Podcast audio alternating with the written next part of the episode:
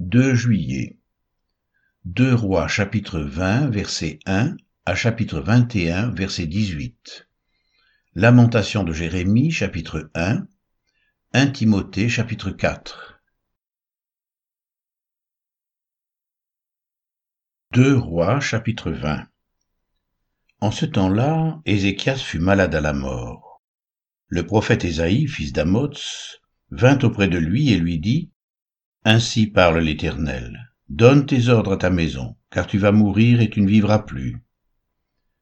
Ézéchias tourna son visage contre le mur et fit cette prière à l'Éternel. Ô Éternel, souviens-toi que j'ai marché devant ta face avec fidélité et intégrité de cœur, et que j'ai fait ce qui est bien à tes yeux. Et Ézéchias répandit d'abondantes larmes. Ésaïe, qui était sorti, n'était pas encore dans la cour du milieu, lorsque la parole de l'Éternel lui fut adressée en ces termes, Retourne, et dis à Ézéchias, chef de mon peuple, Ainsi parle l'Éternel, le Dieu de David, ton Père. J'ai entendu ta prière, j'ai vu tes larmes, voici je te guérirai. Le troisième jour, tu monteras à la maison de l'Éternel. J'ajouterai à tes jours quinze années, je te délivrerai, toi et cette ville, de la main du roi d'Assyrie. Je protégerai cette ville à cause de moi et à cause de David, mon serviteur. Ésaïe dit, Prenez une masse de figues. On la prit et on l'appliqua sur l'ulcère, et Ézéchias guérit. Ézéchias avait dit à Ésaïe, À quel signe connaîtrai-je que l'Éternel me guérira, et que je monterai le troisième jour à la maison de l'Éternel? Et Ésaïe dit, Voici, de la part de l'Éternel, le signe auquel tu connaîtras que l'Éternel accomplira la parole qu'il a prononcée. L'ombre avancera-t-elle de dix degrés ou reculera-t-elle de dix degrés? Ézéchias répondit, C'est peu de chose que l'ombre avance de dix degrés, mais plutôt qu'elle recule de dix degrés. Alors Ésaïe le prophète invoqua l'Éternel, qui fit reculer l'ombre de dix degrés sur les degrés d'Akaz où elle était descendue. En ce même temps, Bérodac Baladan, fils de Baladan, roi de Babylone, envoya une lettre et un présent à Ézéchias car il avait appris la maladie d'Ézéchias. Ézéchias donna audience aux envoyés, et il leur montra le lieu où étaient ses objets précieux, l'argent et l'or, les aromates et l'huile précieuse, son arsenal et tout ce qui se trouvait dans ses trésors. Il n'y eut rien qu'Ézéchias ne leur montre dans sa maison dans tous ses domaines. Ésaïe le prophète vint ensuite auprès du roi Ézéchias et lui dit, Qu'ont dit ces gens-là? Et d'où sont-ils venus vers toi? Ézéchias répondit, Ils sont venus d'un pays éloigné de Babylone. Ésaïe dit encore, Qu'ont-ils vu dans ta maison? Ézéchias répondit, Ils ont vu tout ce qui est dans ma maison. Il n'y a rien dans mes trésors que je ne leur ai montré. Alors Ésaïe dit à Ézéchias, Écoute la parole de l'Éternel. Voici, les temps viendront où l'on emportera à Babylone tout ce qui est dans ta maison, et ce que tes pères ont amassé jusqu'à ce jour. Il n'en restera rien, dit l'Éternel. Et l'on prendra de tes fils qui seront sortis de toi, que tu auras engendrés, pour en faire des eunuques dans le palais du roi de Babylone.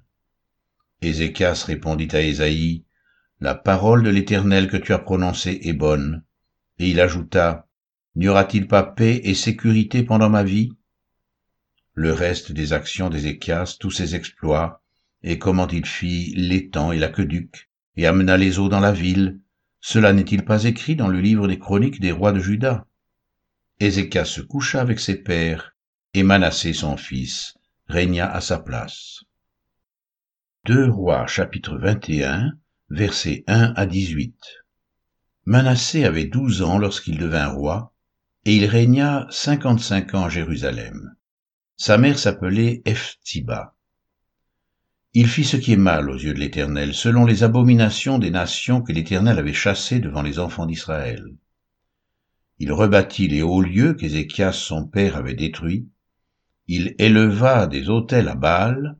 Il fit une idole d'Astarté, comme avait fait Akab, roi d'Israël et il se prosterna devant toute l'armée des cieux et la servit. Il bâtit des autels dans la maison de l'Éternel, quoique l'Éternel ait dit, C'est dans Jérusalem que je placerai mon nom. il bâtit des autels à toute l'armée des cieux dans les deux parvis de la maison de l'Éternel. Il fit passer son fils par le feu, il observait les nuages et les serpents pour en tirer des pronostics, et il établit des gens qui évoquaient les esprits et qui prédisaient l'avenir. Il fit de plus en plus ce qui est mal aux yeux de l'Éternel afin de l'irriter. Il mit l'idole d'Astarté qu'il avait faite dans la maison de laquelle l'Éternel avait dit à David et à Salomon son fils, C'est dans cette maison, et c'est dans Jérusalem que j'ai choisi parmi toutes les tribus d'Israël, que je veux à toujours placer mon nom. Je ne ferai plus errer le pied d'Israël hors du pays que j'ai donné à ses pères, pourvu seulement qu'ils aient soin de mettre en pratique tout ce que je leur ai commandé et toute la loi que leur a prescrite mon serviteur Moïse. Mais ils n'obéirent point, et Manassé fut cause qu'ils s'égarèrent et firent le mal plus que les nations que l'Éternel avait détruites devant les enfants d'Israël. Alors l'Éternel parla en ces termes par ses serviteurs les prophètes. Parce que Manassé, roi de Juda, a commis ces abominations, parce qu'il a fait pis que tout ce qu'avaient fait avant lui les Amoréens, et parce qu'il a aussi fait pécher Juda par ses idoles. Voici ce que dit l'Éternel, le Dieu d'Israël.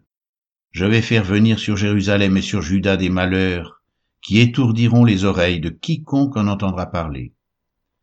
J'étendrai sur Jérusalem le cordeau de Samarie et le niveau de la maison d'Akab, et je nettoierai Jérusalem comme un plat qu'on nettoie et qu'on renverse sans dessus dessous après l'avoir nettoyé. J'abandonnerai le reste de mon héritage, et je les livrerai entre les mains de leurs ennemis, et ils deviendront le butin et la proie de tous leurs ennemis, parce qu'ils ont fait ce qui est mal à mes yeux, et qu'ils m'ont irrité depuis le jour où leurs pères sont sortis d'Égypte, jusqu'à ce jour. Manassé répandit aussi beaucoup de sang innocent, jusqu'à en remplir Jérusalem d'un bout à l'autre, outre les péchés qu'il commit et qu'il fit commettre à Judas en faisant ce qui est mal aux yeux de l'Éternel. Le reste des actions de Manassé, tout ce qu'il a fait, et les péchés auxquels il se livra, cela n'est-il pas écrit dans le livre des chroniques des rois de Juda Manassé se coucha avec ses pères, et il fut enterré dans le jardin de sa maison, dans le jardin d'Uzza. Et Amon, son fils, régna à sa place.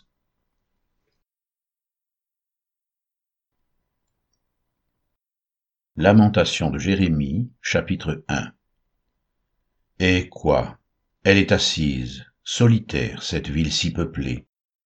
Elle est semblable à une veuve, grande entre les nations, souveraine parmi les États, elle est réduite à la servitude. Elle pleure durant la nuit et ses joues sont couvertes de larmes. De tous ceux qui l'aimaient, nul ne la console. Tous ses amis lui sont devenus infidèles, ils sont devenus ses ennemis. Judas est en exil, victime de l'oppression et d'une grande servitude. Il habite au milieu des nations, et il n'y trouve point de repos. Tous ses persécuteurs l'ont surpris dans l'angoisse. Les chemins de Sion sont dans le deuil, car on ne va plus aux fêtes. Toutes ses portes sont désertes, ses sacrificateurs gémissent, ses vierges sont affligées, et elle est remplie d'amertume. Ses oppresseurs triomphent, ses ennemis sont en paix, car l'Éternel l'a humilié à cause de la multitude de ses péchés. Ses enfants ont marché captifs devant l'oppresseur. La fille de Sion a perdu toute sa gloire. Ses chefs sont comme des cerfs qui ne trouvent point de pâture, et qui fuient sans force devant celui qui les chasse. Au jour de sa détresse et de sa misère, Jérusalem s'est souvenue de tous les biens qu'elle possédait autrefois, quand son peuple est tombé sans secours sous la main de l'oppresseur. Ses ennemis l'ont vu et ils ont ri de sa chute. Jérusalem a multiplié ses péchés, c'est pourquoi elle est un objet d'aversion. Tous ceux qui l'honoraient la méprisent en voyant sa nudité. Elle-même soupire et détourne la face. La souillure était dans les pans de sa robe, et elle ne songeait pas à sa fin. Elle est tombée d'une manière étonnante, et nul ne la console. Vois ma misère, ô Éternel, quelle arrogance chez l'ennemi. L'oppresseur a étendu la main sur tout ce qu'elle avait de précieux. Elle a vu pénétrer dans son sanctuaire les nations auxquelles tu avais défendu d'entrer dans ton assemblée. Tout son peuple soupire, il cherche du pain. Ils ont donné leurs choses précieuses pour de la nourriture, afin de ranimer leur vie. Voix éternelle, regarde comme je suis avili. Je m'adresse à vous, à vous tous qui passez ici. Regardez, et voyez s'il est une douleur pareille à ma douleur, à celle dont j'ai été frappé. L'Éternel m'a affligé au jour de son ardente colère. D'en haut, il a lancé dans mes os un feu qui les dévore. Il a tendu un filet sous mes pieds, il m'a fait tomber en arrière, il m'a jeté dans la désolation, dans une langueur de tous les jours. Sa main a lié le joug de mes iniquités, elles se sont entrelacées, appliquées sur mon cou, il a brisé ma force. Le Seigneur m'a livré à des mains auxquelles je ne puis résister. Le Seigneur a terrassé tous mes guerriers au milieu de moi. Il a rassemblé contre moi une armée pour détruire mes jeunes hommes. Le Seigneur a foulé au pressoir la Vierge, fille de Judas. C'est pour cela que je pleure, que mes yeux fondent en larmes, car il s'est éloigné de moi, celui qui me consolerait, qui ranimerait ma vie. Mes fils sont dans la désolation parce que l'ennemi a triomphé. Sion a étendu les mains et personne ne l'a consolé. L'Éternel a envoyé contre Jacob les ennemis d'alentour. Jérusalem a été un objet d'horreur au milieu d'eux. L'Éternel est juste, car j'ai été rebelle à ses ordres. Écoutez, vous tous, peuple, et voyez ma douleur. Mes vierges et mes jeunes hommes sont allés en captivité. J'ai appelé mes amis et ils m'ont trompé. Mes sacrificateurs et mes anciens ont expiré dans la ville. Ils cherchaient de la nourriture afin de ranimer leur vie. Éternel, regarde ma détresse, mes entrailles bouillonnent, mon cœur est bouleversé au-dedans de moi, car j'ai été rebelle. Au dehors, l'épée a fait ses ravages, au dedans, la mort. On a entendu mes soupirs et personne ne m'a consolé. Tous mes ennemis ont appris mon malheur. Ils se sont réjouis de ce que tu l'as causé. Tu amèneras, tu publieras le jour où ils seront comme moi. Que toute leur méchanceté vienne devant toi, et traite-les comme tu m'as traité à cause de toutes mes transgressions, car mes soupirs sont nombreux, et mon cœur est souffrant. 1 Timothée chapitre 4 Mais l'Esprit dit expressément que dans les derniers temps, quelques-uns abandonneront la foi pour s'attacher à des esprits séducteurs et à des doctrines de démons, par l'hypocrisie de faux docteurs portant la marque de la flétrissure dans leur propre conscience. Ils prescrivent de ne pas se marier et de s'abstenir d'aliments que Dieu a créés pour qu'ils soient pris avec action de grâce par ceux qui sont fidèles et qui ont connu la vérité. Car tout ce que Dieu a créé est bon, et rien ne doit être rejeté pourvu qu'on le prenne avec action de grâce, parce que tout est sanctifié par la parole de Dieu et par la prière. En exposant ces choses aux frères, tu seras un bon ministre de Jésus-Christ, nourri des paroles de la foi et de la bonne doctrine que tu as exactement suivies. Repousse les contes profanes de vieilles femmes.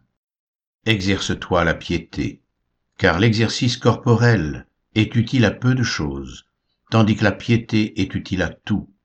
Elle a la promesse de la vie présente et de celle qui est à venir. C'est là une parole certaine et entièrement digne d'être reçue. Nous travaillons, en effet, et nous combattons parce que nous mettons notre espérance dans le Dieu vivant, qui est le sauveur de tous les hommes, surtout des croyants. Déclare ces choses et enseigne-les, que personne ne méprise ta jeunesse, mais sois un modèle pour les fidèles, en parole, en conduite, en amour, en foi, en pureté. Jusqu'à ce que je vienne, applique-toi à la lecture, à l'exhortation, à l'enseignement. Ne néglige pas le don qui est en toi et qui t'a été donné par prophétie avec l'imposition des mains de l'Assemblée des Anciens. Occupe-toi de ces choses, donne-toi tout entier à elles, afin que tes progrès soient évidents pour tous. Veille sur toi-même et sur ton enseignement. Persévère dans ces choses, car en agissant ainsi, tu te sauveras toi-même, et tu sauveras ceux qui t'écoutent.